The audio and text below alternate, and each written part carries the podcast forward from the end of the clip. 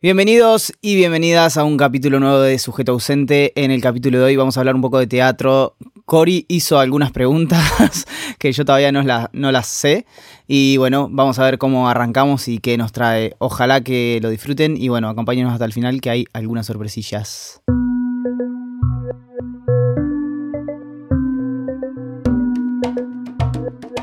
Sujeto Ausente, un podcast del futuro presente. Bienvenido, bienvenida de mi parte también. Estoy preparando las preguntas por si nos estás oyendo en Spotify. Pues tenemos unos papelitos aquí anotados y ahora Fran va a agarrar uno. A ver. Muy Eh, bien. Qué coraje. A ver, A ver, a qué- ver. Hay de ver. interesantes, ¿eh? A ver qué trajiste. Eh, ¿Por qué los actores de cine siempre vuelven al teatro? Eh, Es una buena pregunta, muy interesante. Me parece que pasa algo con, con los actores de, de cine diferente al teatro, que en el cine hay mucho corte. Mucho corte, bueno, vos has, has Sí. hecho cine, entonces tenés como esta cosa de que la toma se hace, se corta y, y se vuelve. Sí. Entonces, en el teatro tiene como esa continuidad de poder meterte en un personaje y poder seguir como todo un hilo conductor o un abanico del personaje que se llama. eh, y poder como ir profundizando eso y sin cortar. Tiene como esa magia del vivo que por ahí el cine tiene otras cosas. Entonces, me parece que hay algo de eso. Entonces, también hay, en algunos casos, una construcción de personaje a lo largo de, de las funciones que va creciendo, porque en esta función como es vivo todo, apareció una cosa, entonces ya hay algo nuevo que para la próxima función seguís explorando por ahí. Entonces creo que hay algo de los actores que, que vuelven ahí por eso. También yo lo que me he fijado es que yo estuve rodando así una, una parte audiovisual y que se salta de secuencia en secuencia, tipo, estás en la 13 y de golpe estás en la 41 y de repente... Y es Claro. por, por localización, a nivel de producción sirve. Total, entonces a veces filmás el final sin haber transitado el... eh, Claro, y a nivel de teatro, por eso es bonito, ¿no? Claro, Me por eso, imagino. sí, y tenés eso que te digo, como ese hilo conductor que te va a llegar al final, eh, justamente eh, ese hilo, ¿no? Entonces, como vas paso a paso, por ahí es como más dinámico. Creo que hay algo de eso. Y es muy lindo también recibir el aplauso en vivo, Claro. que es muy diferente en el cine. ¿Tú piensas que a nivel de actor, de actoral, no sé si se dice así, se sienten que pueden experimentar más a este nivel? Yo creo que, que, bueno, depende, como siempre, depende. Sí, del gusto y todo. sí, pero me parece que en teatro hay más apertura a eso. Tampoco es que he hecho tanto cine, ¿eh? así que perdona a la gente de cine. Pero sí en el teatro tenés como mucha libertad a veces de buscar tu personaje, de ir como que... Ensayar es errar también. Claro. Y de todos los errores algo sale. Eh, y, y ahí me parece que es, que es lo lindo también del teatro, de, de ensayar y ensayar. Después como hay muchos circuitos, hay lugares que es, es por tiempo y ensayás dos meses y hay, y hay obras que son más eh, independientes eh, o que tienen otra búsqueda, ensayan un año y algo y bueno, como en todo hay diferentes búsquedas. Ok, bueno, vamos a hacer otra pregunta a ver qué sale por aquí. Agarra tú el papel. Venga, qué vámonos. ¿Por qué piensas que va tan poca gente a ver teatro? Uh. Es una buena pregunta. Yo creo que ahora estamos muy digitalizados también. Con todo esto de que puedes en tu casa ver eh, on demand o, o también ver series y la ficción como que se consume de una manera, eh, me parece que hay algo de eso. Antes iba mucha más gente, ahora me parece que post pandemia hubo como un reflote, al menos en Argentina, que es donde estuve más eh, transitando, hubo como un reflote de gente que necesitaba ver cuerpos, necesitaba ver como Claro. vida, que ya estaba cansada de poner la tele y mirar la serie y o ir, incluso ir al cine también, la gente volvió mucho a ir al cine. Sí, Eh, Sí. Que antes con todo este contenido on demand no pasaba tanto. Eh, y entonces eso al teatro en un punto le sirvió, porque es como, bueno, voy a ver ahí la- el cuerpo de los actores, con la escenografía, con las luces, con el vestuario, claro. Todo, o sea, y, y hay como un, como un volver también a, a su momento. Lo que pasa es que esto lo, lo decía hace un tiempo, el teatro nunca va a dejar de existir porque por un lado tiene miles y miles de años y después no hay nada que lo pueda reemplazar porque no lo pueden hacer máquinas, o sea, no hay Claro. ninguna inteligencia artificial que pueda hacer teatro ni nada, es Y en la base, ¿no? cuerpo, claro. Y en la base. sí. Y, y y pienso yo, pienso que antes, ahora estamos más conectados de diferentes maneras, pero antes a nivel social era una forma más de conectar con la gente, ¿no? Y de hacer contactos y de... Totalmente. Sí, sí, eh, en el, en el teatro burgués la gente iba a mostrar su mejor atuendo también y a, y a ver, a ver con Claro. quién sale este, con quién viene, cómo está, cómo se vistió, dónde se sienta, porque también donde te sentabas era qué poder adquisitivo tenías. Ah, amigo. y bueno, ahí sí, sí, el teatro es muy social también. Bueno, y de hecho Osvaldo lleva como una capita de, de eso, ¿no? De, Del fantasma de la ópera, digamos, Claro. ¿no? Vamos a... Queda yo te la estaba sacando yo la pregunta, ¿tú? A ver. Venga, que me he venido arriba. A ver, vamos con otra preguntita. Hay varias aquí, ¿eh? A ver cuántas sacaremos. A ver. Está- estás picante. te A ver, a pusiste- ver, te sí. picante. A ver, no la había esto todavía. A ver. ¿Qué opinás del teatro más mainstream? Bueno, hay de todo, como en todo. Hay cosas mainstream buenas y hay cosas mainstream que eh, no que me son gustan. infumables, ¿no? Bueno, a mí no me gustan. Seguro que haya gente que sí le guste. Pero mientras sea digno de ver, está bien. Eh, digo, después hay actores muy buenos haciendo obras que, que no están buenas. O hay gente muy mala haciendo obras que, que están bien y que no puedes entender cómo, pero Que están muy bien tecla. categorizadas, ¿no? Claro, sí. Entonces, lo mainstream ahí siempre en el teatro es, es medio que se escapa. No sé, es, es difícil porque también se genera un fenómeno que la gente va y lo mira y yo no sé hasta dónde uno puede juzgar si una obra es buena o mala si la obra se está llenando todos los fines de semana. Yo lo puedo hacer, obviamente, pero también hay algo popular ahí que pasa, que está Claro. yendo muchísima gente. Y uf, ¿qué pasa ahí? Después hay que analizar qué mensaje trae la obra, de qué va, eh, cómo está la sociedad y, y todo. Pero A lo mejor es más digerible, ¿no? a lo mejor es más digerible. Por eso... sí. Entonces, no sé, eh, hay que ver. Cada obra es un mundo. Bueno, a mí me pasa eso, que hay obras mainstream que he visto y que las aplaudo de pie, que me parecieron buenísimas. Y que decís, esta gente dio la tecla, porque tiene una obra buena, porque está llenando en todas las funciones y, y eso, y, y- y es, y es main, o sea, entonces como hay que saber ahí cómo dar en la y- tecla. y lo, y el equipo se entiende, muy importante también, Total, ¿no? sí, es que el teatro no se hace si no es en equipo. Es, Claro. es un arte que se hace en grupo.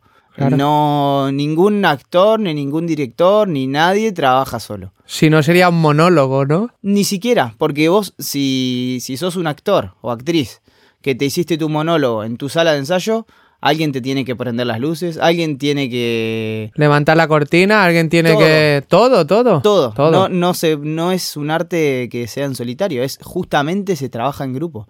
Y eso es difícil también, porque tenés que aprender a trabajar con, Claro. con todas las personas y, y con, to con todo. De hecho, mira, yo traigo a colación un tema un poco que el otro día vi, vi un vídeo de, de un productor, no sé si era productor, músico, no me acuerdo, pero que decía eso, que el mainstream eh, no tiene por qué ser bueno.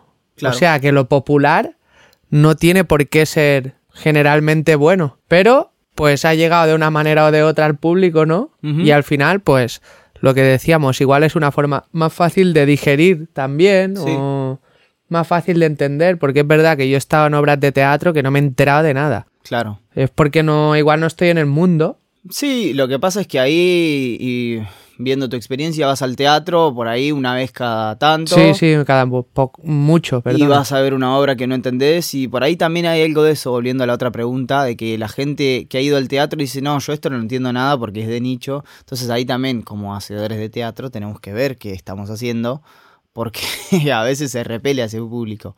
Claro. Eh, entonces, nada, hay que estar también como muy consciente de que la gente va a salir de su casa, va a pagar su entrada, va a venir a sentarse una hora, dos horas, lo que dure la obra. Claro. ¿Qué le vas a mostrar? ¿Qué, qué vamos a...? Porque también es una manera de defender un espacio que, que es nuestro, o sea, de los hacedores teatrales. Si de pronto de 10 obras tres no están buenas, cinco, lo que sea, me- parece que hay que hacer un trabajo interno de...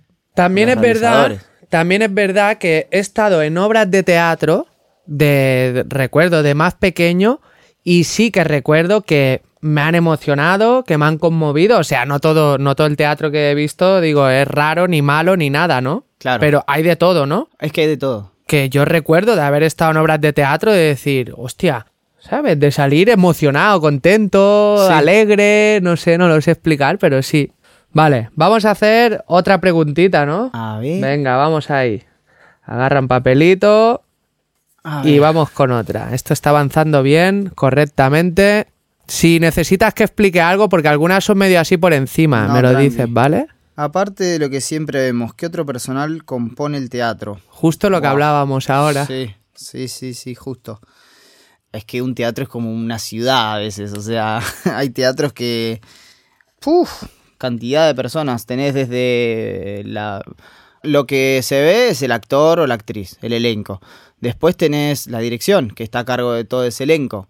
Después tenés la producción, que es quien también acompaña o hace que todo ese barco esté yendo. Pero después tenés el diseñador de escenografía, el diseñador de luces, el diseñador de vestuario, el diseñador, el o la, ¿no? Eh, diseñador de video, de sonido. eh, tenés tantos diseñadores como la obra lo requiera. Y a su vez, después de los diseñadores, tenés los que lo realizan, que a veces puede ser o no lo que lo diseñan también. Entonces, tenés una persona que hace planos, pero después una persona que lo construye. Y a su vez, la persona que lo construye puede ser muchas áreas. Porque tenés que hacer, por ejemplo, un trasto, que es como si fuera una pared, Sí, y la haces de madera. Está bien, perfecto, pero después la tenés que pintar. eso es atrezzo, ¿no? ¿Cómo?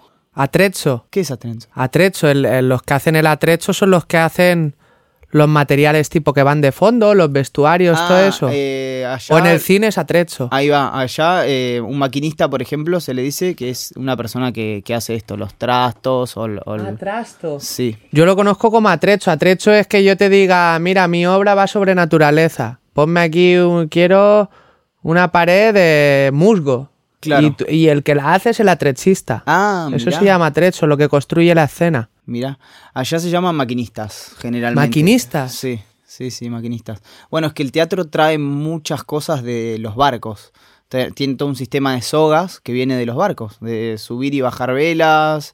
Eh, de hecho, cuando hay una escalera que sale para afuera del escenario, se llama una escalera de desembarco o una escalera de embarco, porque embarcás a la Ah. Qué escena. bueno. Sí, sí, sí. No, y pensando en la gente también, después tenés mucha gente que trabaja esto como realizadores, pero después tenés también la gente que trabaja en la comunicación de la obra. Eh, pf, Pero ento- entonces tienen por qué ser marineros los... no, no, no vienen nada. del mar para nada, ¿no? Para nada. Debe haber algún marinero maquinista. Hombre, sin algo duda. deben sumar, ¿no? Claro. Saben de cuerda. Pero claro, sabe mucho de nudos, de cuerdas, de peso, de cómo va Claro. a caer, de, es como de física. Física, ¿no? Sí, claro. Física. Y después hay generalmente, en, en- depende, eh, ya esto ha cambiado mucho, pero hay una estructura piramidal a veces donde el director va como llevando todo eso, es como la última toma de decisión, pero después tenés el escenógrafo y, o la escenógrafa, iluminador, iluminadora, vestuarista, etcétera, que van dialogando. Y también el director, y de- bueno, después tenés todos los asistentes de todos estos roles, asistente de dirección, asistente y demás. Mucha gente, ¿no? Puede ser, sí, puede ser muchísima Muy gente. extenso, ¿eh? Sí, Es como medio como el audiovisual, como el cine y todo eso, que al final Sí. tú ves a los actores y hay, por eso los rodajes cuestan lo que cuestan, ¿no? Claro. También, porque hay Sí. 20.000 personas ahí detrás. Es importante hasta que hace el café para el equipo, ¿no? Para que, para que esté en pie, ¿no? sí, sí. Vamos a hacer otra, venga. A ver. ¿Cuántas llevamos ya? Ya van cuatro. Vale, vamos por la quinta, ¿eh? A ver. ¿Cómo crees que ha evolucionado el teatro con el paso del tiempo? Buah. Eh, ¿En qué sentido? Hace- En, en el sentido más, digamos, más interno del teatro, o sea, en el sentido de la forma de hacerlo, de todo Lo que esto. pasa es que son, tiene muchos años. ¿Avanza con las costumbres, crees? El teatro. El teatro me parece que es reflejo de la sociedad. De ahí viene, es esa la pregunta. Claro, ahí va. Entonces me parece que como, como ha avanzado tanto la sociedad y, y todo, el teatro también ha avanzado. Pero a su vez y como sociedad también tenemos muchas cosas de la antigüedad. Todavía quedan muchísimas cosas de aquella sociedad. Ya te digo, porque tampoco me quiero poner a dar clases porque es como muy, muy, Sí, sí. muy nerd. Pero mm, hay como tiempos en el teatro eh, que todavía se va a buscar allá. Bueno, William Shakes- Shakespeare es, o sea... Ese es el referente, para ¿no? sí, para Hay muchas es- obras basadas en él, ¿no? En su... Total, sí, y muchas películas. Y Pero mucho- en su como- método o en su En qué? toda su obra, en, en sus obras, y ves un montón de obras y ves guiños todo el tiempo a Shakespeare. Eh, entonces ¿Y es por como- qué? No, no lo entiendo. Porque es como dicen acá, el puto amo. ¿Es, por el- eso? Es que lo hace tan perfecto y tan poético y tan sutil. eh, tiene como mucho. No es blanco ni negro, es complejo, es profundo. Claro. Eh, entonces Shakespeare es como. Que desarrolló una metodología, digamos, ¿no? Dentro del teatro. Sí, y, y- sí, y también. Lo que pasa es que él no escribía teoría así como. Ya, pero en su, en su reflejo, en el reflejo se veía, ¿no? Sí, sí, sí. O sea, se ve como la, en la obra y, y después uno puede ir a buscar a, a la obra y.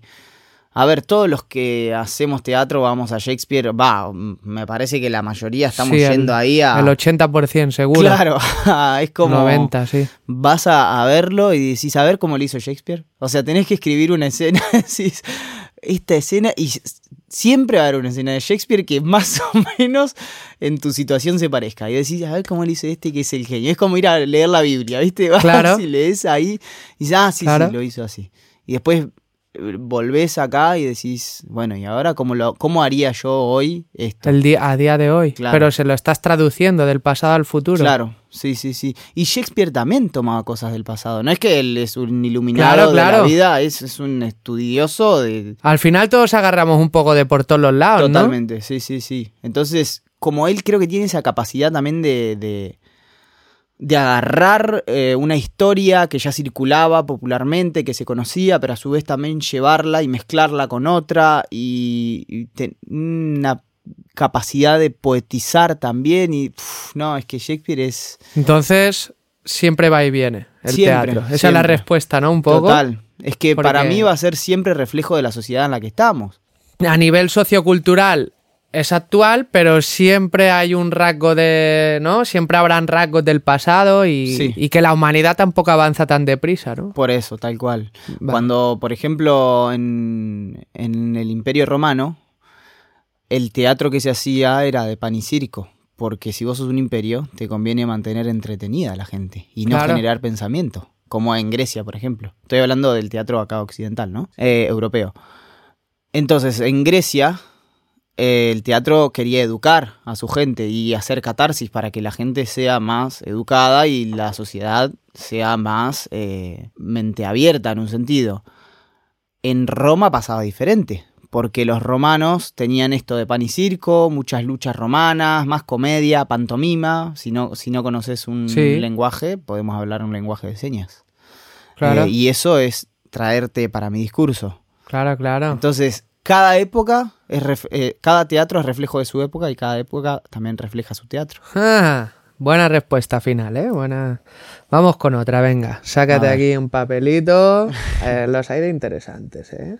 A ver, porque a lo mejor hay alguna chorra también por ahí. ¿Qué significa el amarillo en el teatro? Bueno, significa mala suerte, eh, porque dicen que es eh, porque Molière se murió eh, vestido de amarillo. Este es una, debe haber 80.000 mitos, como, como todos los mitos, debe haber eh, muchas versiones. ¿Y quién era Molière? Molière era un autor y me parece que estaba actuando también. Y bueno, y dicen que él muere de amarillo. Entonces dicen esto, que en un vestuario no se puede usar el amarillo y demás. Lo que pasa es que las vanguardias se hicieron todas de amarillo con todas.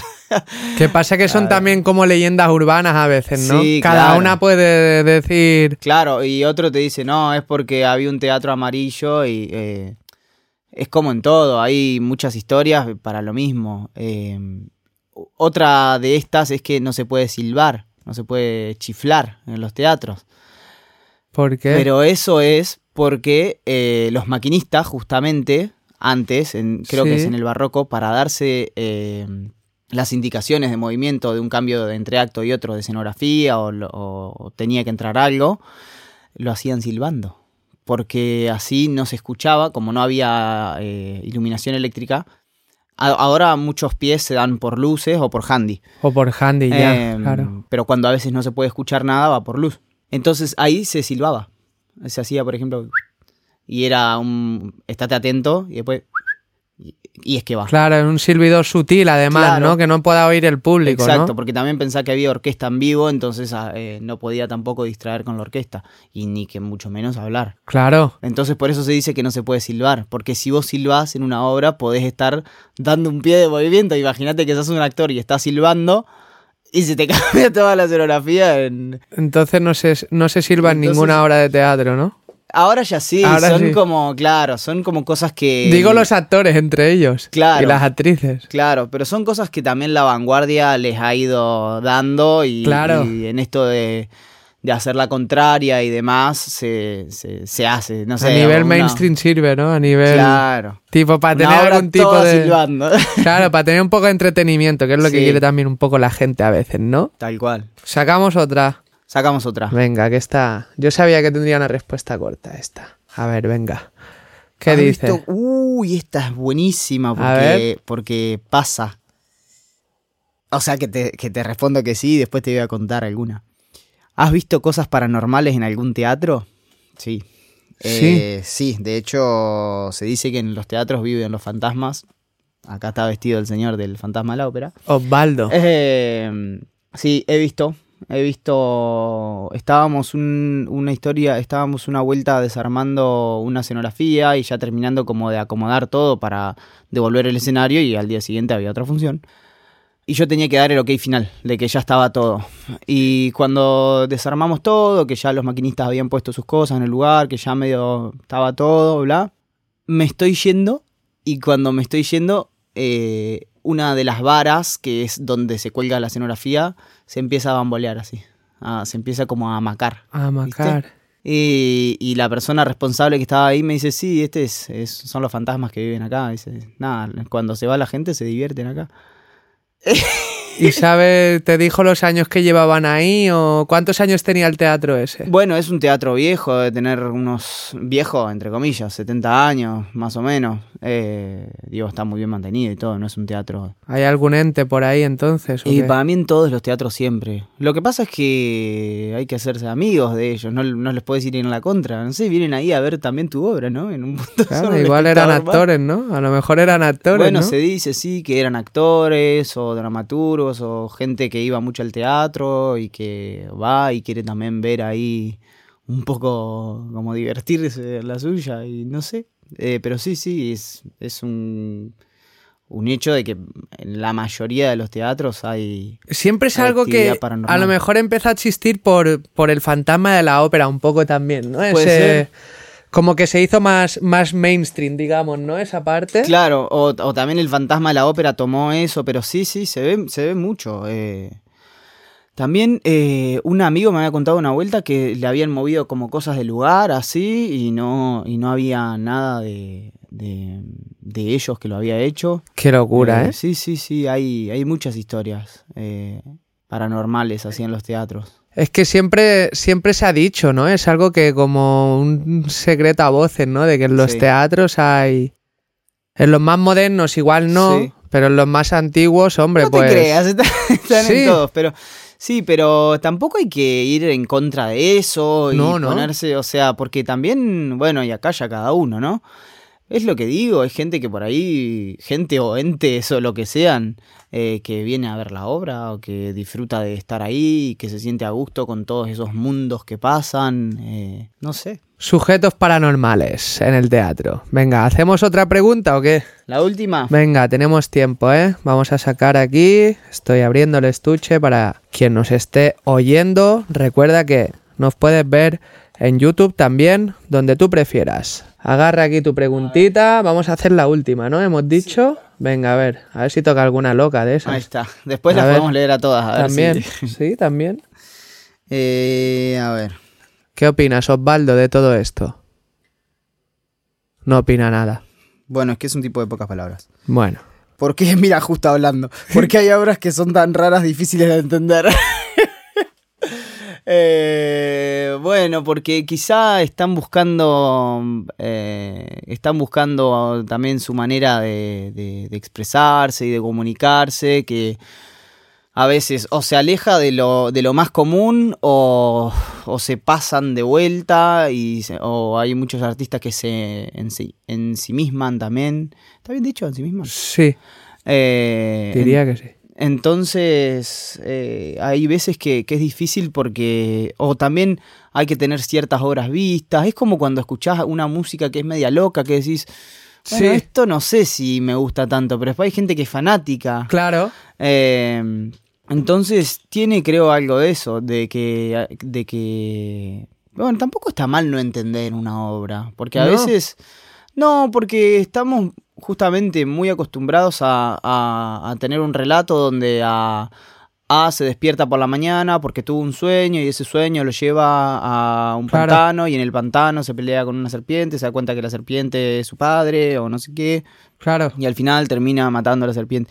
Como todo un, un continuado eh, de la historia eh, y, estas obras que a veces son más difíciles tratan también como de romper, no sé si de romper, pero de hacer otra búsqueda sobre, sobre también una historia o una obra que puede no ser una historia. Y por eso a veces es difícil, porque también es como cuánto uno, qué, qué le pide uno al teatro, cuán abierto está también a, recibir y dejarse como atravesar por eso que pasa. Lo que pasa es que, como te decía, hay que, como, como hacedores del teatro, hay que ser responsables de que si estás haciendo eso, en algún momento tenés que tirarle alguna, decir, che, no estás entendiendo nada, ok, está bien, pero para que ya te vamos a, a meter, porque si no es como que se genera una distancia, el espectador se aburre y se va. Claro. Otra vez, otras veces son súper entendibles y te aburren muchísimo. Como hay obras que las entendés todas y son tan entendidas y tan predecibles y tan, tan predecibles, claro, decir. que decís, uh, bueno, sí, ya sé que ahora va, que se despertó y que en tres escenas va a ir a la serpiente y que en el final van a terminar casados con la serpiente o muertos los dos. Siempre, no sé, es... Por eso yo digo que hay que ir a ver teatro para, para cultivar un poco ese todo ese mundo que está ahí. Es un poco que al humano le gusta siempre cerrar cosas, ¿no? al, cerebro humano por naturaleza le gusta buscar significados y cerrar las cosas, ¿no? Y hay obras que te dejan, que también puede formar parte del arte, ¿no? Al final, que te deje sin cerrar nada. Y tú te vas a tu casa pensando, ¿no? Exacto, es que muchas veces se busca eso, no cerrar, cerrar todo, eh, sino como es una metralleta de cosas o una carga muy grande y decís, puh, y te, y te deja la obra y te quedas con todo eso. Había visto una obra en Buenos Aires que cuando terminaba te hacían salir por una puerta atrás y pensabas que seguía la obra y seguías todo un pasillo, un pasillo, un pasillo y de pronto estabas afuera, en la calle. ¿Cómo? Y ya había terminado la obra y decís, y te quedaste con todo eso en la cabeza y es y te han echado encima. Claro, es que ni siquiera es como. Es una forma diplomática de decirte, se de acabó. o decirte, mira, la obra y te deja todo esto y te deja en el medio de la ciudad y vos tenés que continuar claro, te vas a tu casa con la paranoia. te juro, fue buenísimo porque yo me quedé así y la ciudad pasaba, ¿eh? pasaba todo dije, wow, qué buen recurso, porque aparte lo hicieron muy bien, eh, no era predecible, veníamos caminando por todo por un pasillo, así todo el público, no sé qué, estábamos afuera y de pronto nos miramos todo como, ¿what? y, nos quedamos ahí con toda esa cantidad. A mí me gustó, pero es lo mismo. Eh, hay obras para, para, distintos públicos. Claro. Como hablábamos, creo que en el capítulo anterior era en el que hicimos de música, que decíamos, si vas si no te gusta el autotune, no vayas a escuchar música urbana que sabes que muy probablemente tenga autotune. Claro, claro, sí, sí que hay para todos los gustos, todas las edades y todos los colores, ¿no? Totalmente. Muy bueno, muy bueno. Esto, yo nunca he visto de teatro así de, de teatro que hace interactuar al público. Ah, o sea, teatro de interacción. Sí, eh, más, más, más actual por ahí. Eh, bueno, ese es otro gran tema cuando a veces decís eh, o invitas a alguien que no va tanto al teatro, decís, venite a ver la obra, bla. Dice, no, pero me van a hacer hablar porque a mí no me gusta, no sé qué. Y esto hasta los payasos en la calle lo hacen o los payasos en, en una sala. Eh, y te ponen a jugar y al principio están medio duro y después te das cuenta que Claro. liberaron todo y que la están pasando bomba. En eso los payasos son buenísimos.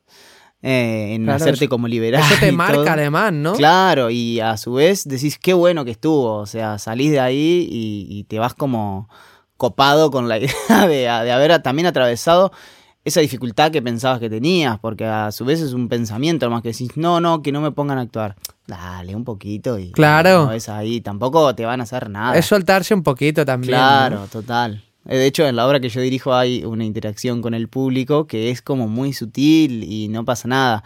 Y cuando me preguntaban, eh, yo le decía que sí, pero que no pasa nada, que si querías no podías hacer nada. Porque es cierto, si querés podés estar ahí callado y si te da vergüenza, Claro. ya está.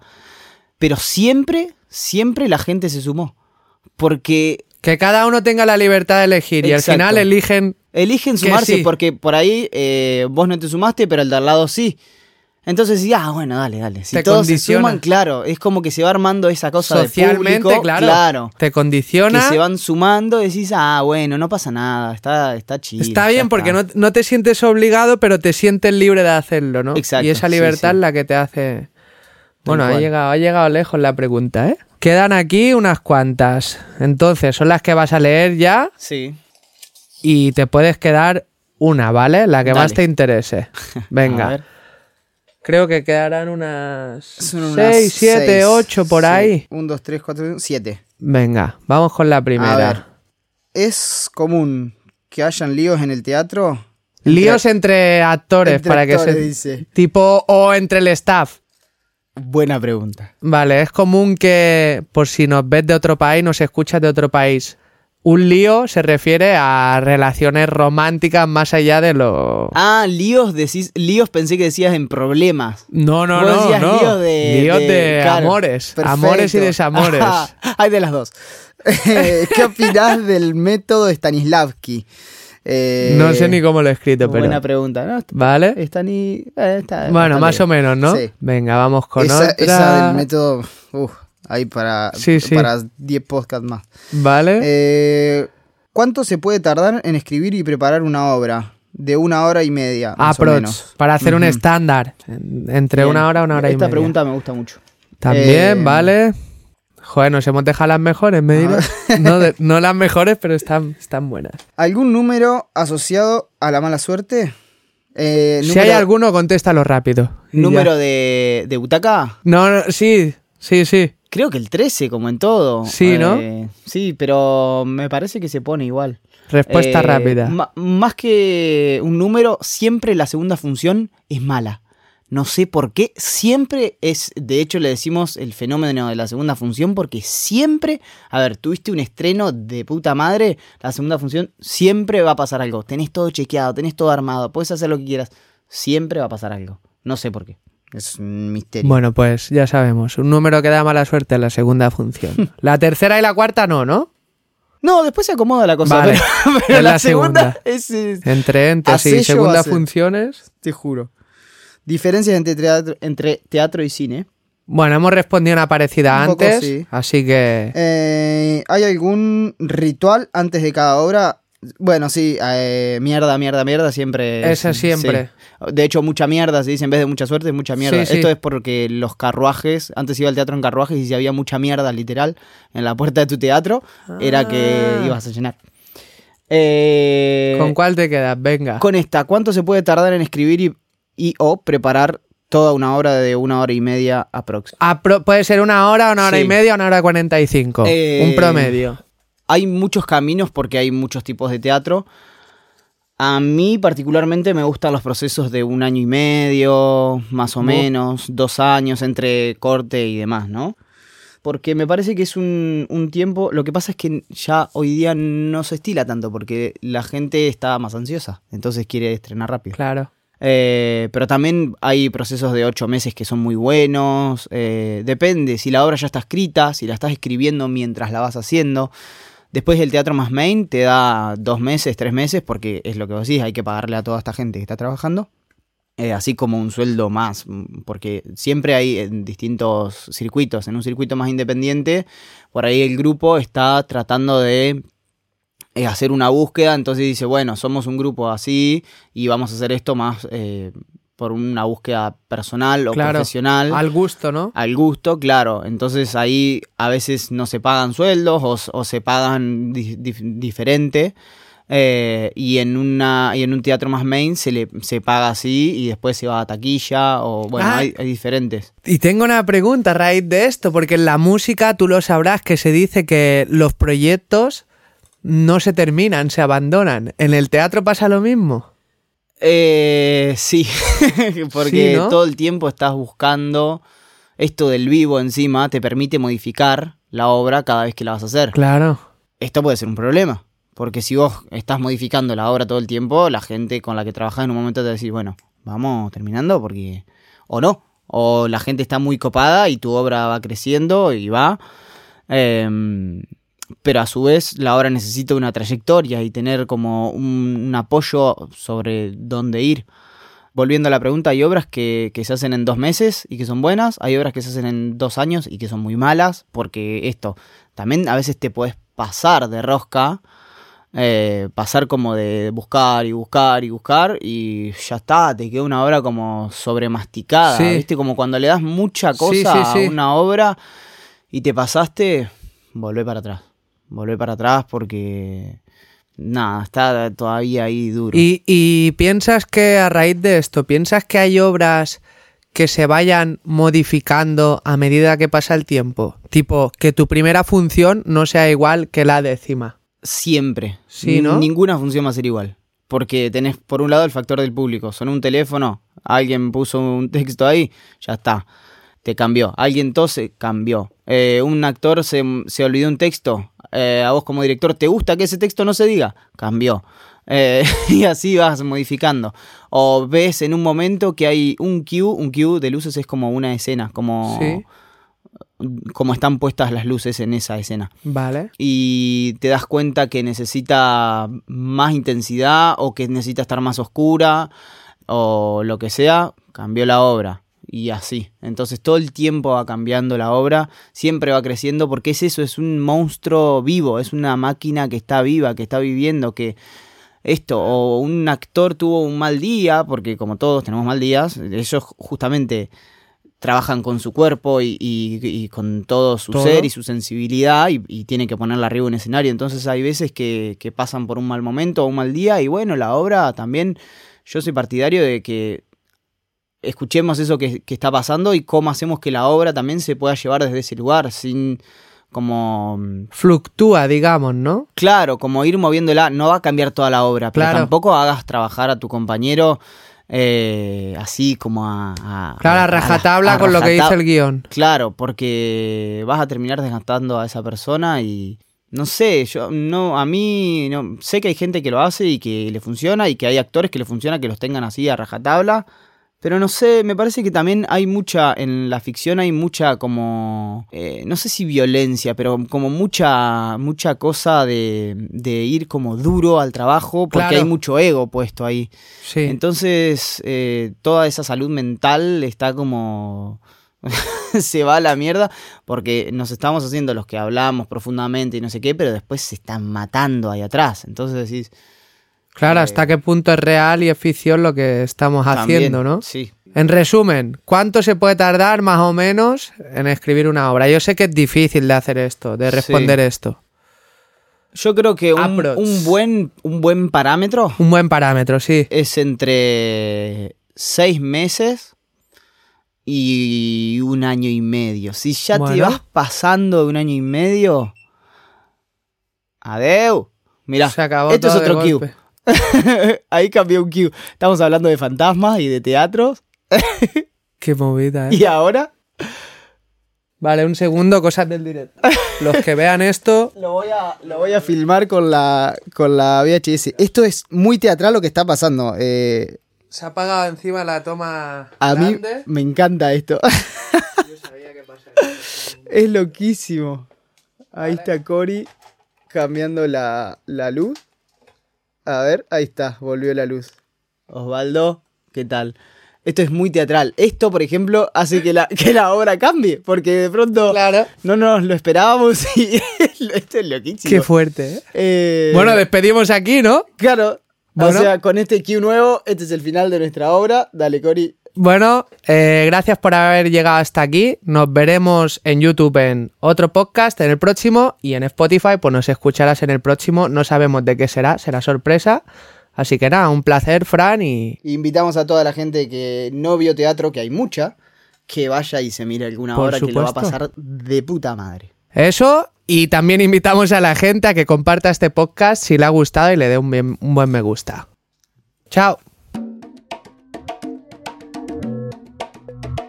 Presente, futuro y pasado. Un podcast. Pasado, futuro y presente. Sujeto ausente. Venga, Loquísimo. Qué loco, Lo- se acaba la batería y todo. Loquísimo. ¿Se acabó la batería de arriba y se apagó la cosa? De golpe.